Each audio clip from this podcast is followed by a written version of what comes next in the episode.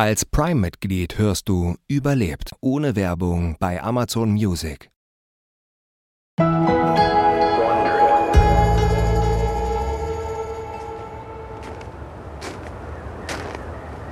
Frank Wild wandert zwischen den Zelten auf und ab.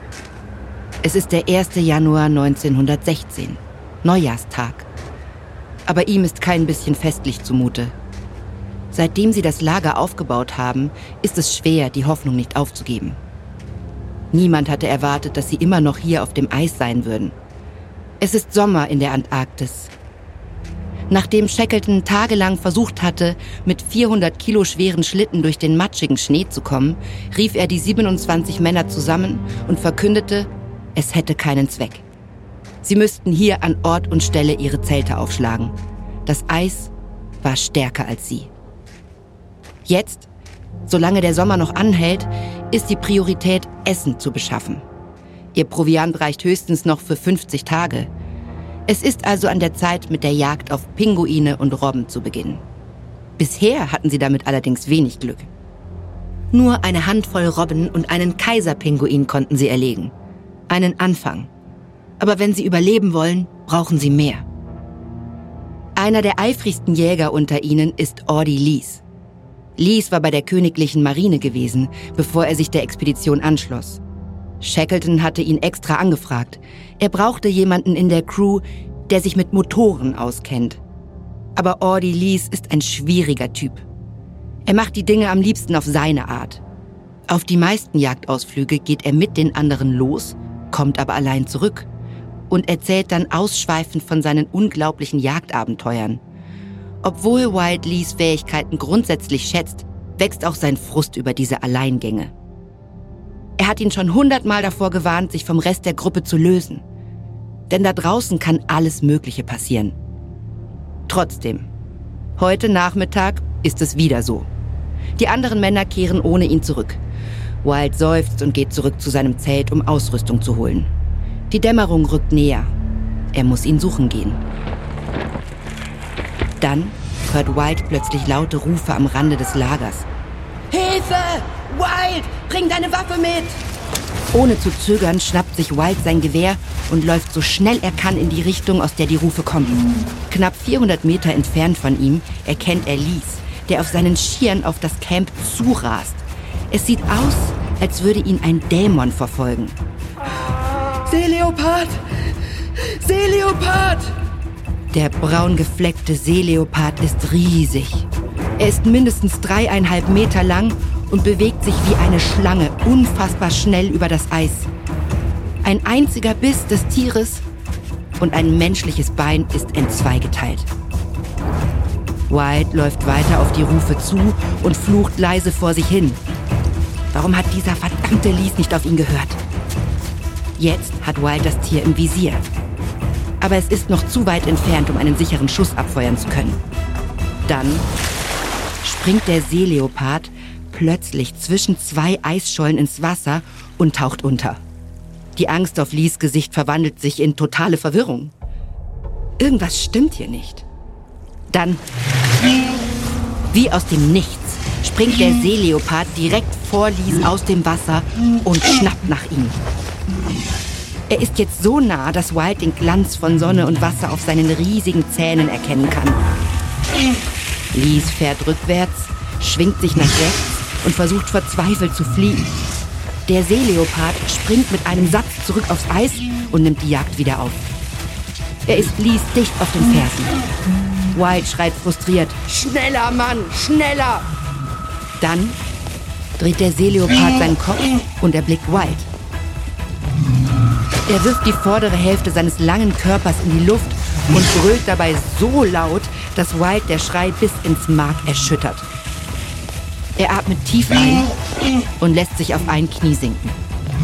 Das Tier rast jetzt auf ihn zu, immer näher, bis Wild ihm durch das weit geöffnete Maul in den Rachen gucken kann.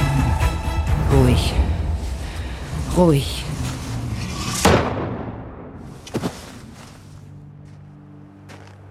Wild inspiziert das Tier. Es ist noch größer, als er dachte und muss bestimmt über 500 Kilo wiegen. In der Ferne hört er den Rest der Crew jubeln. Heute Abend werden sie gut essen. Lies, sag dem Chef Bescheid und stellen Sie ein Hundeteam zusammen. Wir brauchen Hilfe dabei, dieses Koloss ins Lager zu ziehen. Lies grinst. Am Ende ist es ein guter Tag gewesen. Aber Wild weiß, dass das Fleisch des Seeleoparden nur ein paar Wochen reichen wird. Und was sollen sie dann machen? Der Winter steht vor der Tür. Als Wild sich in dieser Nacht hinlegt, merkt er, dass sein Schlafsack nass ist. Er tastet umher. Der Schnee schmilzt. Ohne zu zögern geht er zu Shackletons Zelt. Die ganze Scholle fängt an, um uns herum zu schmelzen. Viel länger können wir hier nicht bleiben, Boss. Shackleton nickt. Er denkt das Gleiche. Als die Männer das Zelt verlassen, treffen sie auf Lies. Er erzählt ihnen, dass er auf seinen Solo-Missionen eine neue, bessere Eisscholle entdeckt hat. Sie liegt nur etwa 150 Meter südöstlich. Einige Wochen später haben sie sich auf der neuen Scholle eingerichtet. Sie nennen ihre neue Bleibe Patience Camp, das Lager der Geduld. Denn Geduld ist das, was sie jetzt am meisten brauchen. Hier beginnt das Wartespiel von neuem. Entweder öffnet sich das Packeis und lässt ihre Boote endlich durch, oder sie werden hier sterben.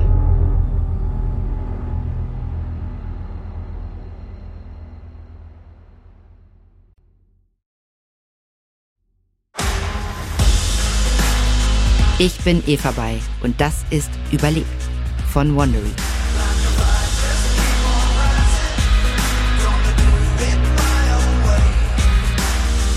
In unserer letzten Folge beobachteten Sir Ernest Shackleton und seine 27-köpfige Crew, wie ihr Schiff, die Endurance, von dem unnachgiebigen Eis vor der Küste der Antarktis zerdrückt wurde.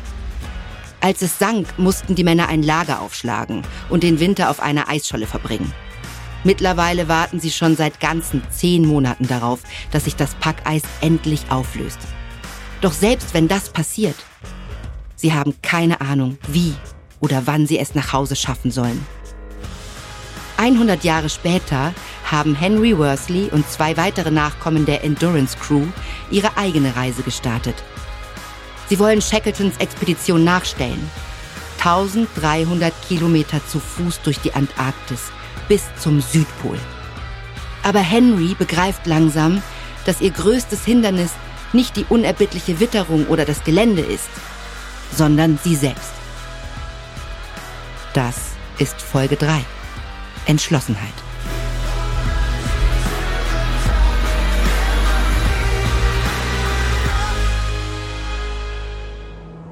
Es ist Mitte Februar 1916. Ernest Shackleton macht sich Sorgen. Die Stimmung seiner Männer ist auf einem neuen Tiefstand. Seit mehr als einem Monat treibt die Eisscholle nur etwa drei Kilometer am Tag vor sich hin. Ob sie damit näher an Land kommen, ist ungewiss. Denn Shackleton ist sich nicht einmal sicher, in welche Richtung sie treiben. Jeden Morgen erklimmt Shackleton die Spitze eines kleinen Eisbergs, um die Lage zu checken und sich mit Frank Worsley zu beraten. Der starrt unentwegt Richtung Westen, in der Hoffnung, irgendwann Paulet Island zu entdecken, die ursprünglich 146 Kilometer entfernt war. Wie sieht's heute aus, Worsley? Schwer zu sagen. Aber laut meinen Berechnungen glaube ich, dass wir nach Westen treiben. Am Tag darauf dreht sich der Wind. Worsley berechnet die Lage neu und verkündet, dass sie jetzt in Richtung Norden geschoben werden. Sie müssen sich eingestehen, dass sie keinerlei Kontrolle darüber haben, in welche Richtung sie treiben. Gefangen auf der Eisscholle sind sie dem Wind vollkommen ausgeliefert und hoffen auf seine Gnade. Dieser Zustand zermürbt die Männer. Die meisten von ihnen schlafen zu fünft oder sechst in einem Zelt. Am schlimmsten sind die Tage, an denen Schneestürme wüten und es schlicht zu kalt ist, um hinauszugehen. Dann fangen die Männer an zu streiten und machen Mücken zu Elefanten. Diejenigen, die versuchen, sich rauszuhalten, können dem Gezanke trotzdem nicht entkommen. Es liegt zunehmend ein dunkler Schatten über dem Patience Camp. Shackleton sieht, dass die Männer die Hoffnung verlieren, die Scholle bald verlassen zu können. Aber es bleibt ihnen nichts übrig. Sie können nichts anderes tun, als abzuwarten.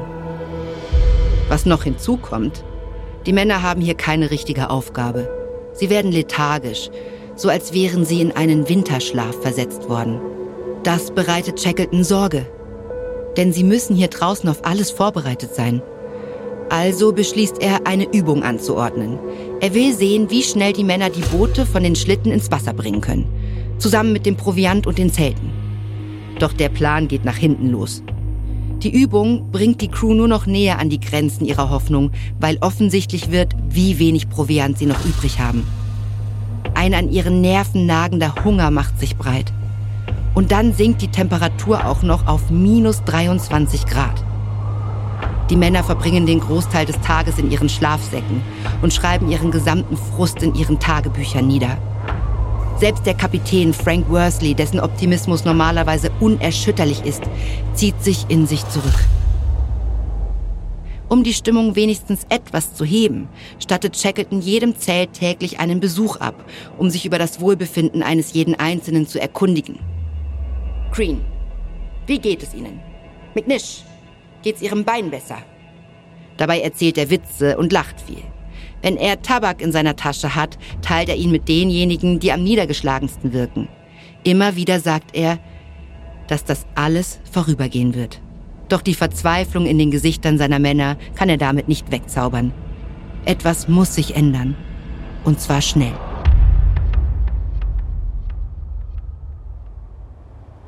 Es ist der 17. Dezember 2008. Henry Worsley öffnet den Reißverschluss des Zeltes. Es ist Zeit für seinen morgendlichen Spaziergang durch die verschneite Landschaft der Antarktis. Sein Teamkollege Will Gau ruft ihm lachend hinterher. Fall bloß nicht hin. Seit vier Wochen sind sie auf ihrer Expedition mit dem Ziel, den Südpol zu erreichen. Auf den Spuren von Ernest Shackleton zu wandern und zu beenden, was er und seine Männer nicht geschafft hatten. Sie alle sind Nachkommen der Nimrod und Endurance Crews. Die Reise ist auf mehreren Ebenen persönlich. Für Henry allerdings wahrscheinlich noch mehr als für die anderen. Der Spaziergang ohne schweren Schlitten durch die ruhige Landschaft ist zu einem täglichen Ritual für ihn geworden. Er liebt das Gefühl, an einem Ort zu sein, wo nur wenige Menschen zuvor waren. Die Aussicht ist unendlich und er so klein. Es ist aufregend. Der Spaziergang gibt ihm Zeit nachzudenken und sich zu konzentrieren. Er versucht sich Shackleton vor 100 Jahren hier draußen vorzustellen. Er hebt Steine und die Überreste eines alten Tierskeletts auf und lässt sie in seine Tasche gleiten. Dieser alte Kontinent offenbart einiges, vor allem aber über dich selbst. Henry hofft, dass er es bis zum Ende schafft.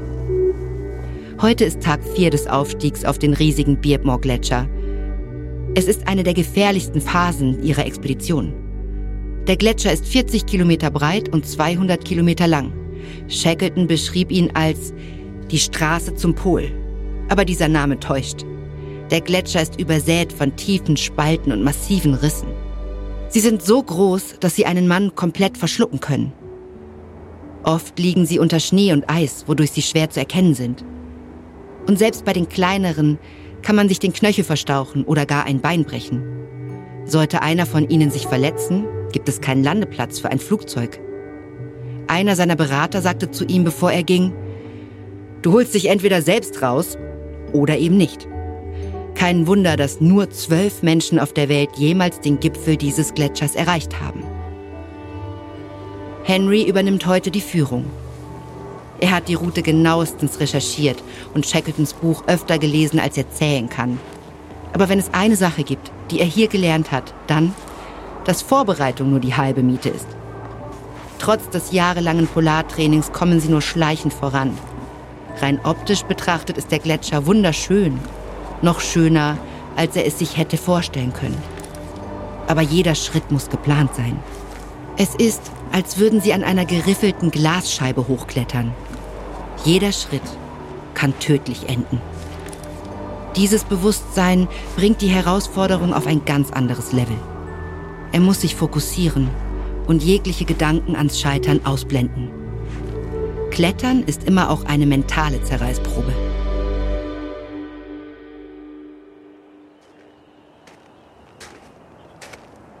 Es ist der 23. März und Ernest Shackleton ist früh auf, um sich auf seinen morgendlichen Spaziergang zu begeben. Die Luft ist frisch. Eine dichte Nebeldecke liegt wie ein Mantel über dem Eis.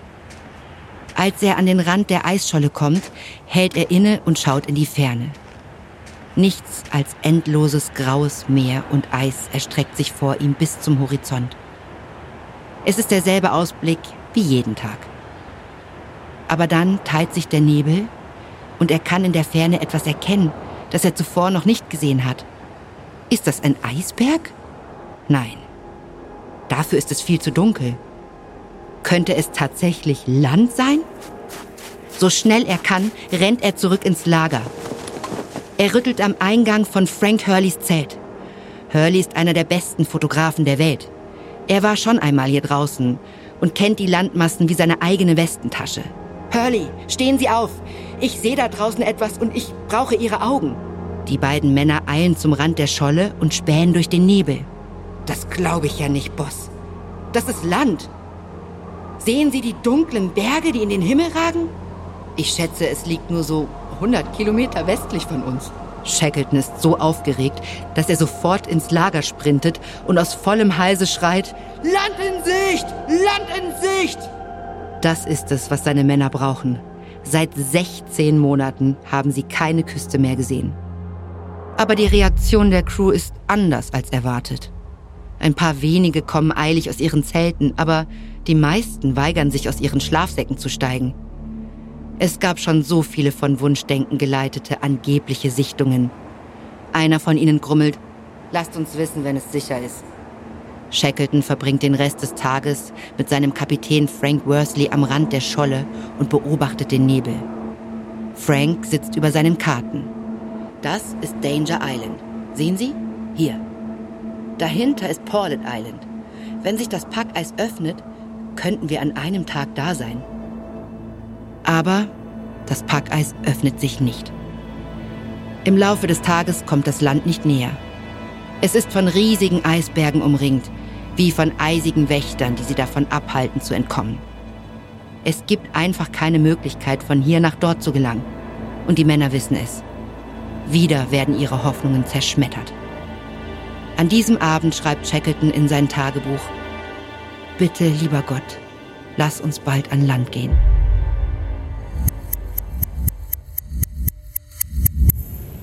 Es ist ein wolkenloser Tag im Dezember 2008.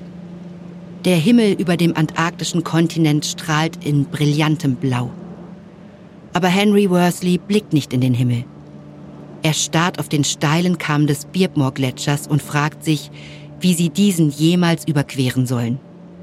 Der Beardmore ist eine 193 Kilometer lange Anreihung aus eisblauen Hügeln und Tälern. Er ist übersät von tiefen Spalten. Seit fast vier Jahren haben sich Henry und seine beiden Teamkollegen auf diesen Moment vorbereitet. Sie verfügen über eine bessere Ausrüstung als Shackleton damals. Aber eine Sache bleibt unverändert. Sollte es Probleme geben, sind die Männer auf sich alleine gestellt. Sobald ihre Schlitten gepackt und beladen sind, kümmert sich Henry um das Befestigen der Gurte und das Testen ihrer Kletterausrüstung. Die Oberfläche des Gletschers ist steinhart und damit nicht geeignet zum Skifahren. Also müssen er und seine Teamkollegen für den größten Teil der Strecke Steigeisen benutzen. Sind alle bereit? Will zeigt mit dem Daumen nach oben. Los geht's. Als sie sich auf den Weg machen, lauscht Henry den Geräuschen um sich herum. Jede Bewegung löst ein sanftes Klirren aus, das über die Oberfläche zu rollen scheint. Schnell bewegen sie sich in einem gemeinsamen Rhythmus, umgeben von einer Wand aus Weiß- und Blautönen. Über ihnen ragen zerklüftete Berggipfel in den Himmel. Es ist trügerisch schön. Als er vor zwei Tagen seine Tasche vom Schlitten holen wollte, brach das Eis unter seinem Fuß ein. Im Bruchteil einer Sekunde steckte er bis zum Oberschenkel in einer Spalte. Adams hatte ihn gerettet. Jedes Mal, wenn einer von ihnen beinahe einen Unfall hat, befürchtet er, dass ihm so langsam das Glück ausgehen könnte. Aber Henry fühlt sich auch verantwortlich. Er ist derjenige, der die anderen sicher führen soll. Sie sind hier ganz allein und müssen sich aufeinander verlassen. Vor ein paar Tagen hat Henry die Nerven verloren und Adams und Will angeschrien. Sie hatten ihn weit hinter sich zurückgelassen. Sie alle wissen, dass die wichtigste Regel hier draußen lautet, zusammenbleiben. Doch sie haben sie nicht eingehalten. Nach seinem Wutanfall hatte Henry sich entschuldigt. Aber er fühlt sich immer noch schlecht. Shackleton verlor selten die Geduld mit seinen Männern. Henry muss gelassener sein, in sich selbst ruhen. Shackleton schrieb einmal, Morgen könnten all unsere Schwierigkeiten ein Ende haben.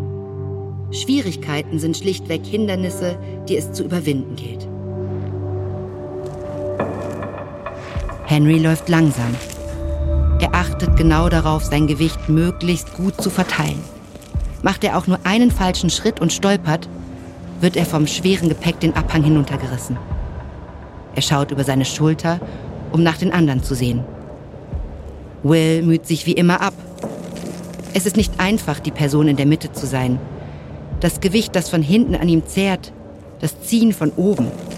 Das Seil verheddert sich immer wieder um ihn herum und er flucht. Henry bleibt stehen, um zu sehen, ob er helfen kann. Doch als er sein Gewicht verlagert, spürt er, wie sich sein Steigeisen verbiegt. Er beginnt sein Gleichgewicht zu verlieren. Das Gewicht des Schlittens zieht ihn nach hinten. Er greift und versucht etwas zu finden, an dem er sich festhalten kann. Aber da ist nichts. Geistesgegenwärtig rammt er seinen Skistock tief in den Schnee und schafft es damit gerade noch so, sich wieder aufzurichten. Er atmet schwer. Wenn einer von ihnen hier oben fällt, bedeutet das das Ende der Expedition. Er signalisiert seinen Teamkollegen mit dem Daumen, dass er okay ist und zieht seinen Skistock wieder aus dem Schnee. Dann macht er einen weiteren vorsichtigen Schritt. Aber er zittert. Konzentrier dich, Henry. Konzentrier dich. Er weiß, dass Shackleton immer versuchte, optimistisch zu bleiben, wenn er Angst bekam.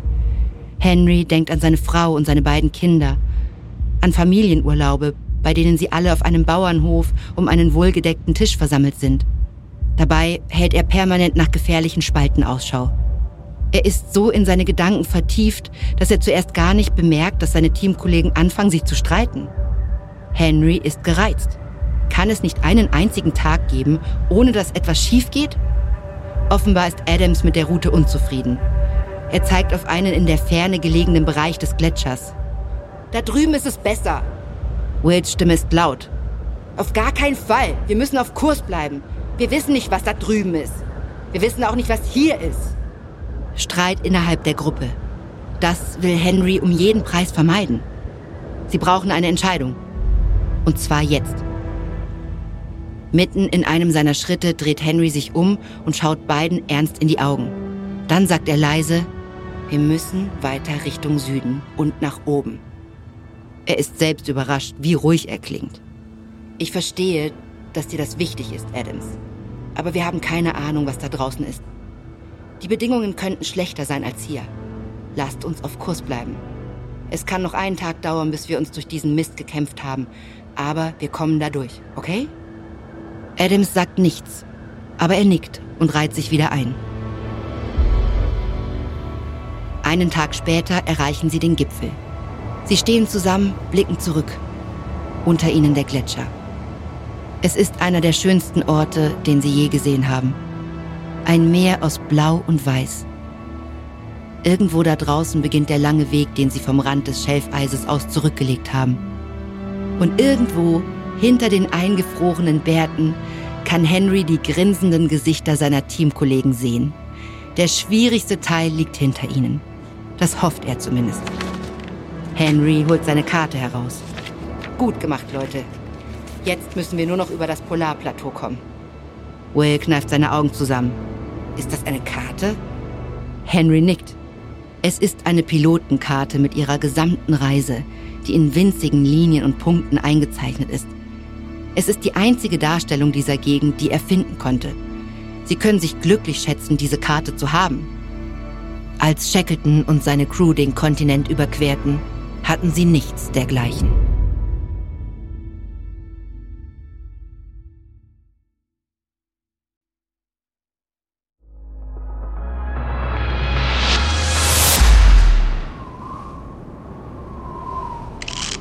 Es ist der 28. März 1916.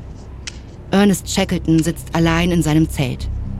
Er ist dabei, Spielkarten zu mischen, den Geist zu beschäftigen, nicht an das Worst-Case-Szenario zu denken.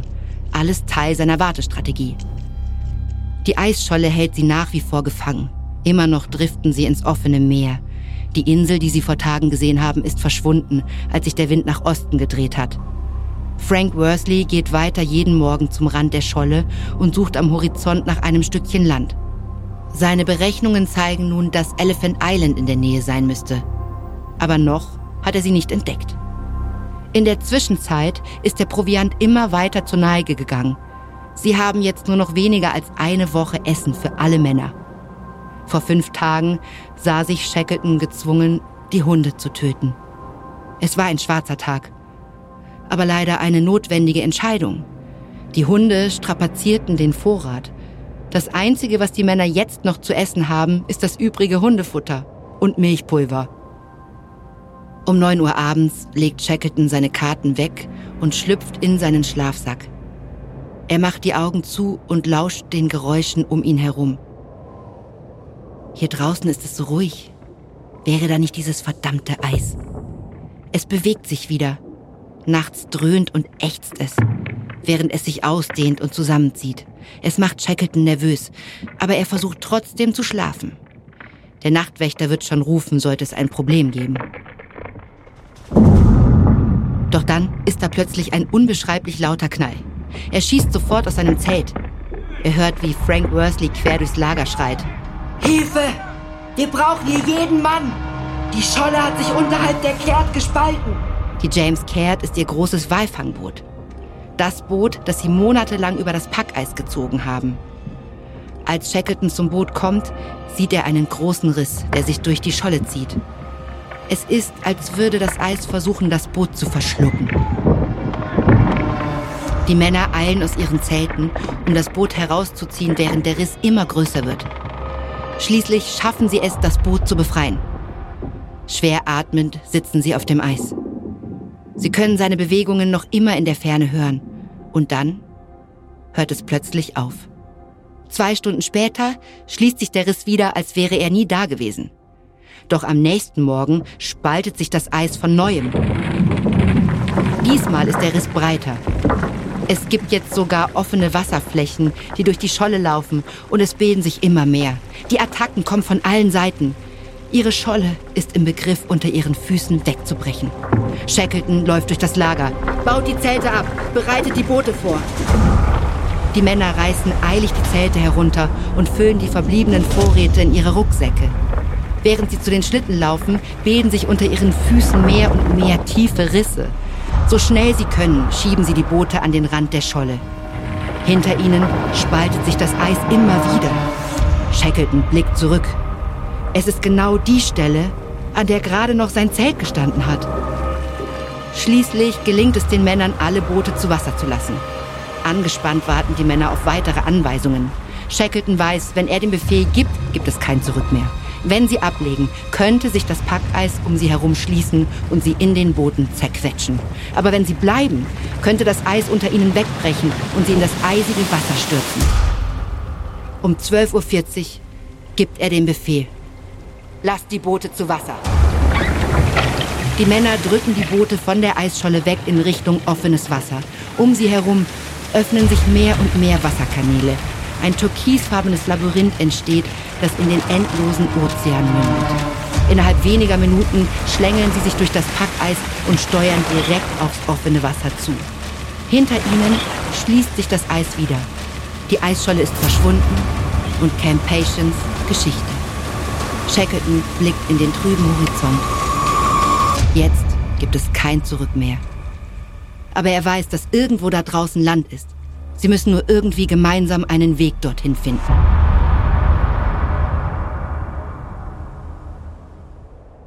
Es ist der 1. Januar 2009. Henry Worsley schiebt die Brocken aus Schnee und Eis weg, die sich außerhalb des Zeltes angesammelt haben. Dann trocknet er seinen Schlafsack und die Socken, bevor er sie aufrollt und in seinen Rucksack schiebt. Die Worte wirst du nass, stirbst du, laufen in seinem Kopf auf Dauerschleife. Dieses Mantra hat ihm ihre Polartrainerin eingebläut. Will Gow und Henry Adams packen den Rest des Lagers ein. Vor ihnen liegt die nächste Etappe ihrer Reise, der lange Marsch über das Polarplateau. 482 Kilometer liegen zwischen ihnen und dem Südpol. Auch der nächste Abschnitt der Reise wird hart. Je näher sie ihrem Ziel kommen, desto dünner wird die Luft. Er kann die Höhenveränderung in seinem Körper spüren. Sie alle bewegen sich nun langsamer und sie sprechen weniger. Nachdem sie den Birkmoor-Gletscher erklommen hatten, haben sie den Weihnachtstag damit verbracht, sich auszuruhen. Auch wenn er es nicht zugeben will, Henry brauchte diese Pause. Sein Körper leidet unter den Strapazen. Er verliert an Gewicht und damit auch an Energie. Aber er muss weitermachen. Er kann sein Team nicht in Stich lassen. Genauso wenig wie seine Familie. Gestern konnte er seine Frau Joanna einige Minuten lang per Satellitentelefon anrufen, um ihr frohe Weihnachten zu wünschen. Er hat sogar mit seiner Tochter und seinem Sohn sprechen können. Der kurze Kontakt nach Hause hat ihn tief bewegt. Henry gefällt es gar nicht, dass er die Feiertage so weit von ihnen entfernt verbringt. Aber sie haben Verständnis. Seine Frau glaubt, dass es für alle einen Ort gibt, an dem er oder sie Antworten über sich selbst finden kann. Und Henrys Ort ist eben die Antarktis. Henry klickt in die Bindung seiner Langlaufskier. Er übernimmt heute wieder die Führung. Um ihn herum liegt ein endloses Feld aus Schnee und Eis, das in leichten Steigungen bergauf und bergab geht. Irgendwie erinnert es ihn an Baiser. Er muss schmunzeln. Mittlerweile erinnert ihn wirklich alles an Essen. Die erste Etappe über das Plateau führt bergauf. Gegenwind inklusive. Henry bündelt seine Kräfte und versucht einen Rhythmus zu finden, aber seine Atmung geht jetzt schon schwer. Er hat sogar Mühe, einen kleinen eisigen Hang zu überwinden. Es ist kein guter Start in den Tag. Sie haben noch nicht einmal einen Kilometer hinter sich. Die erste halbe Stunde des Tages bestimmt den Verlauf des ganzen restlichen Tages. Dabei geht es um die Macht der Gedanken. Und nur er selbst kann darüber entscheiden, welche Gedanken er zulässt. Aber heute gelingt es Henry nicht, die kleine Stimme in seinem Kopf wegzuschieben. Sie sitzt ihm im Nacken und redet auf ihn ein. Du kannst es nicht. Er zwingt sich an etwas Positives zu denken. Das hat Shackleton immer getan. Aber Henry ist einfach zu fertig. Es hilft nicht, dass die Temperaturen durch den Wind noch eisiger werden. Gefühlt sind es fast minus 40 Grad. Jedes Mal, wenn sie wieder auf einem Bergrücken ankommen, sagt er sich, das muss der letzte sein. Aber dann kommt noch einer und noch einer. Die eisigen Windböen treffen ihn frontal und nehmen ihm immer wieder den Atem. Er zieht seine Fellkapuze enger zu. So versucht er verzweifelt, die schlimmste Kälte abzuhalten. Aber sein eigener Atem lässt seinen Bart gefrieren. Je weiter sie in die Landschaft vordringen, desto schwerfälliger bewegt er sich.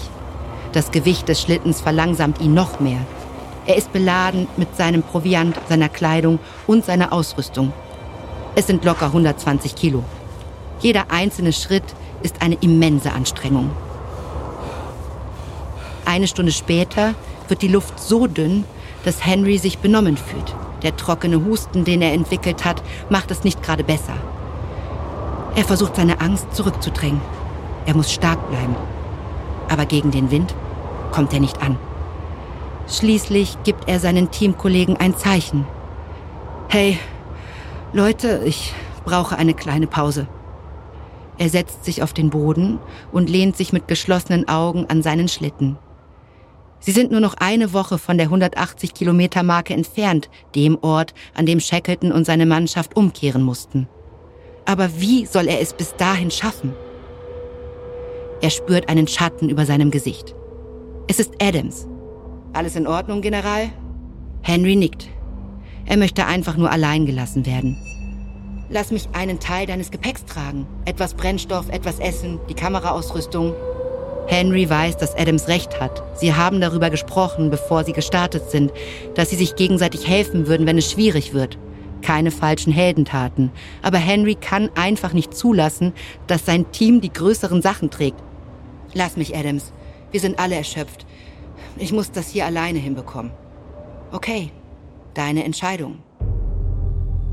Als sie sich auf den Weg zum nächsten Camp machen, weiß er, dass er etwas tun muss. Er kann diese Last nicht alleine ziehen. Was, wenn er etwas von dem Gewicht abwirft? Er rechnet alles kurz in seinem Kopf durch, überlegt, wie viele Tage es dauern wird, bis sie zur 180 Kilometer Marke und dann zum Südpol gelangen. Wenn es zu keiner Notsituation kommt und sie die aktuelle Geschwindigkeit halten können, könnte er vielleicht acht Tage Proviant entbehren. Er wäre zwar eventuell hungrig, aber er könnte das schon irgendwie schaffen. An der nächsten Lagerstätte angekommen, erzählt er seinen Teamkollegen von seinem Plan. Ich werde acht Kilo abladen. Okay, Henry. Sollte irgendetwas passieren, werden wir unsere Notfallrationen miteinander teilen. Henry weiß, dass es sich um ein kalkuliertes Risiko handelt, aber etwas sagt ihm, dass es funktionieren wird. Er wird es schaffen.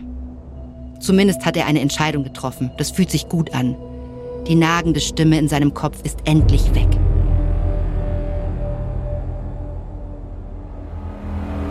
Es ist der 9. April 1916. Ernest Shackleton übernimmt das Ruder des Walfangschiffs James Caird. Sie sind insgesamt zu elf auf dem Boot und wechseln sich mit dem Rudern ab. Mittlerweile sind sie seit vier Tagen auf See, nachdem sie von der Eisscholle geflüchtet sind. Bisher ist die Stimmung unter den Männern gut. Sie sind froh, dass sie ihrem gefrorenen Gefängnis entkommen sind und endlich wieder ein Ziel vor Augen haben.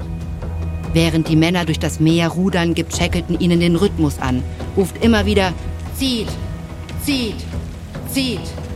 Hinter ihm fahren zwei weitere Boote, die Kutter. Sie sind etwas kleiner. Auf ihnen befinden sich die anderen 17 Männer aus seiner Crew. Alle Boote sind bis zum Rand mit Ausrüstung gefüllt. Es gibt keinen einzigen bequemen Liegeplatz. Aber zumindest haben es alle sicher von der Scholle heruntergeschafft. Sie halten in Richtung Nordwesten in der Hoffnung, auf Elephant Island zu treffen. Kapitän Worsley hat berechnet, dass es das nächstgelegene Stück Land ist, aber bislang haben sie sie nicht erspähen können. Das Meer um sie herum ist voller Leben. Wale erscheinen immer wieder direkt neben ihnen und lassen die knapp sieben Meter langen Boote neben sich winzig klein erscheinen. Der Himmel ist voller Vögel, die über sie hinwegfliegen und mit den Booten Tempo halten. Es sind Schneevögel, Seeschwalben und Tauben. So viel Leben haben die Männer seit über einem Jahr nicht mehr gesehen.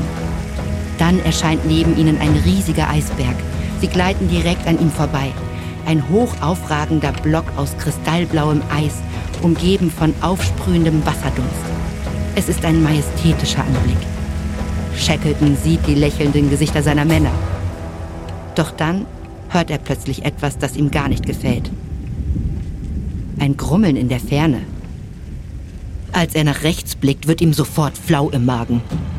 Ein rauschender Fluss aus Eis reitet auf einer reißenden Strömung auf den Wellen.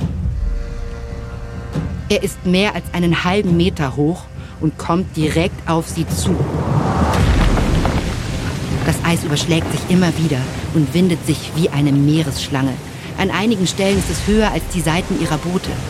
Shackleton reißt am Ruder und schreit den Männern zu. Dreht nach Backbord! Los! Zieht! Die drei Boote formen sich synchron zu einer geraden Linie. Die Männer rudern jetzt so schnell sie nur können. Aber die Strömung kommt direkt auf sie zu. Wenn sie die Rückseite ihrer Boote erreicht, haben sie keine Chance. Dann werden sie sinken. Zieht! Stärker! Zieht! Zieht! Zieht! Es ist ein Wettlauf um ihr Leben. Shackleton stampft mit den Füßen, um den Männern den Ruderrhythmus vorzugeben. 15 Minuten lang rudern die Männer mit all der Kraft, die noch in ihnen steckt. Und dann, plötzlich, lässt die Strömung nach und das Eis löst sich in einem wirbelnden Pool auf. Die Jagd ist vorbei. Sie sind dem Eis noch einmal entkommen. Dieses Mal.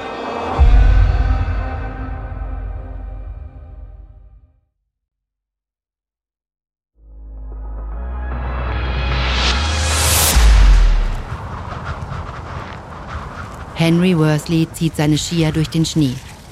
Es fühlt sich an, wie durch nassen Sand zu gleiten. Seine Beine schmerzen.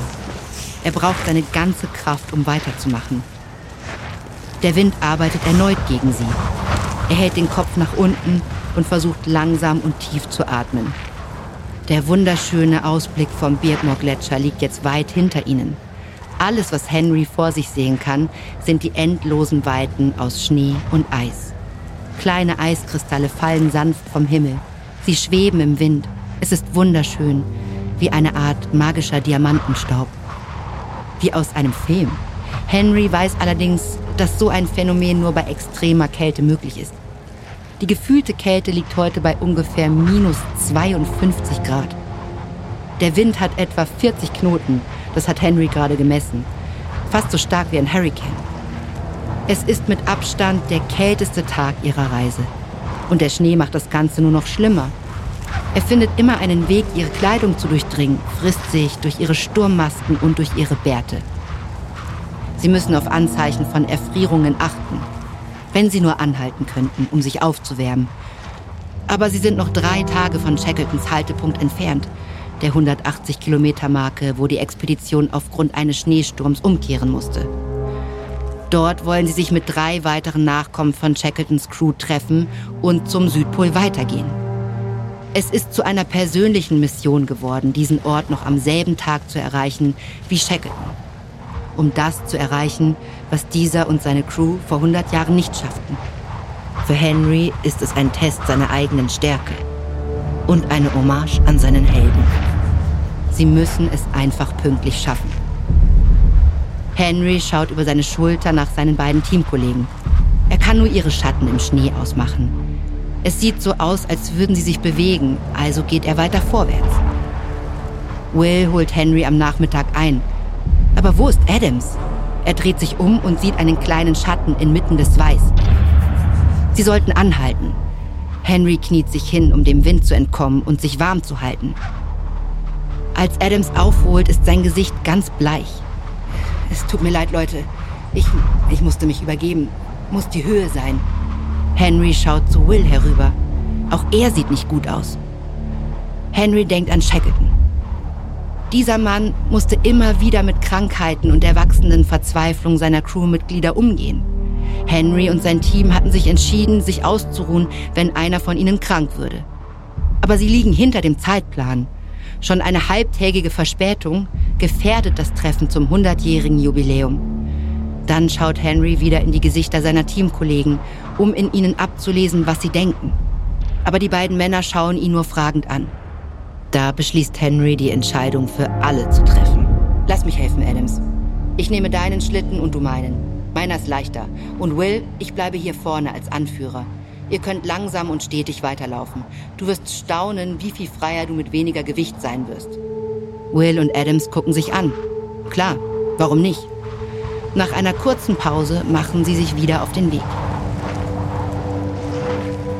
Während sie weiter marschieren, wird der eisige Wind noch stärker. Henry bemerkt, dass seine linke Wange brennt. Wahrscheinlich ist es eine Erfrierung, aber darüber kann er sich jetzt keine Sorgen machen. Es fühlt sich gut an, seinen Teamkollegen zu helfen. Er bekommt langsam das Gefühl, dass sie ihn wirklich als Anführer sehen. Und er fühlt sich langsam auch wie einer. Als sie abends ihr Lager aufbauen, betont Henry, wie gut sich Gau und Adams geschlagen haben. 19,8 Kilometer haben sie heute hinter sich gebracht. Und das, obwohl sie sich einig sind, dass sie mit dem bisher schlimmsten Wetter ihrer Reise zu kämpfen hatten. Henry achtet darauf, dass die beiden gut essen. Ihm fällt auf, dass sie wieder Farbe auf den Wangen haben. Sie sind okay und morgen ist ein neuer Tag. Das Einzige, was ihn jetzt beunruhigt, ist, dass er riesige dunkle Wolken am Himmel sieht, wenn er Richtung Süden schaut. Es wirkt unheilvoll. Wenn das Wetter morgen noch schlimmer wird, können Sie dann überhaupt weitergehen? Wenn Sie es pünktlich schaffen möchten, haben Sie keine Wahl. Es ist der 11. April 1916, 5 Uhr morgens. Die Sonne geht gerade über dem Eis auf, doch das Wetter ist düster. Shackleton sitzt auf dem Deck des Walfangbootes und blickt auf den Schnee. Eine Sturmfront hat alles vor ihnen verdunkelt.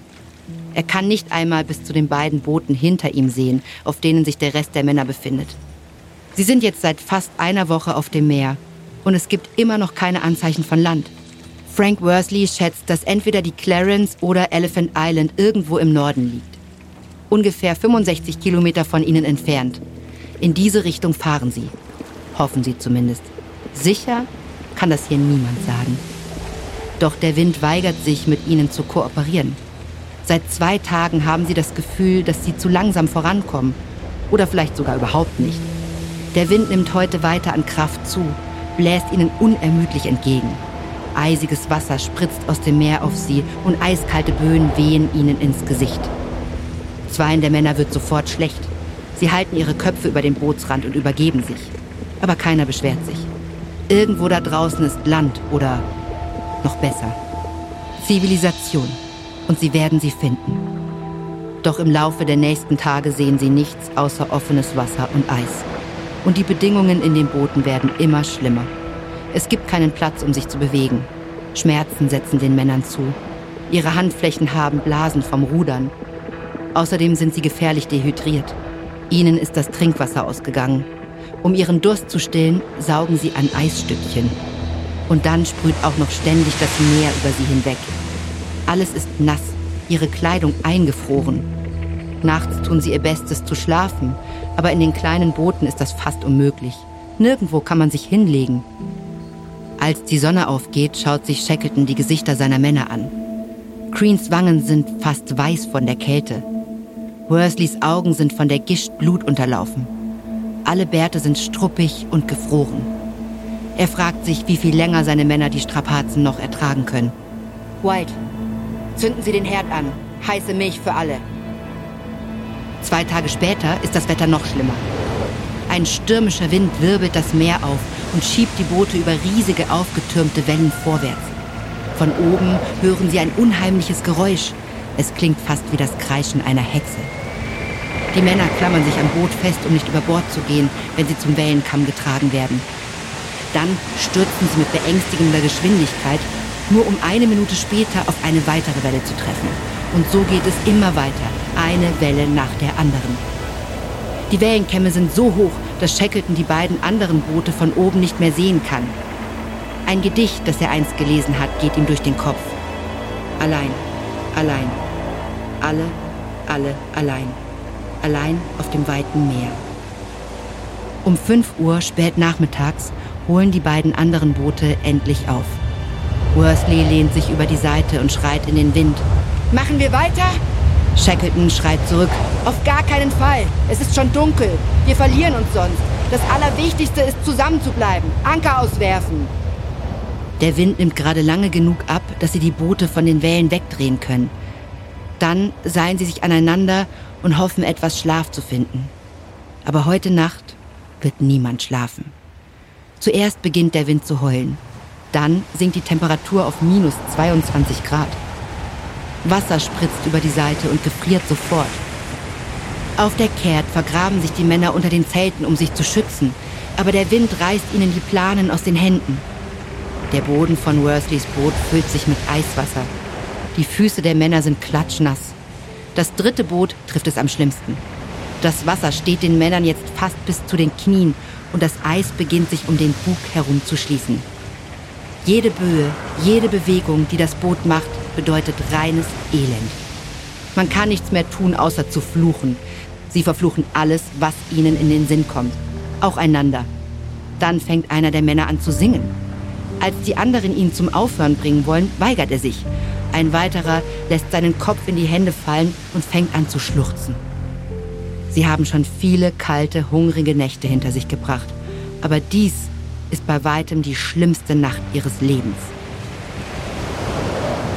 Gegen 5 Uhr morgens setzt die Dämmerung ein. Genau wie die Nacht verschwindet jetzt auch der Wind, langsam aber stetig.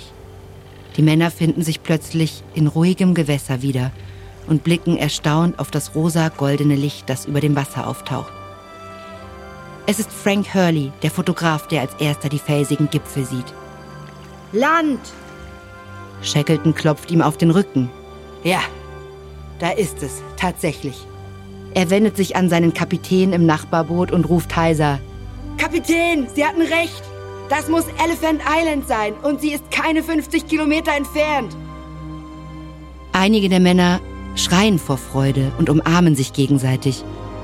Aber die meisten sind ruhig und starren auf die Insel in der Ferne, als könne ihr Blick sie an Ort und Stelle halten, bis sie in Sicherheit sind.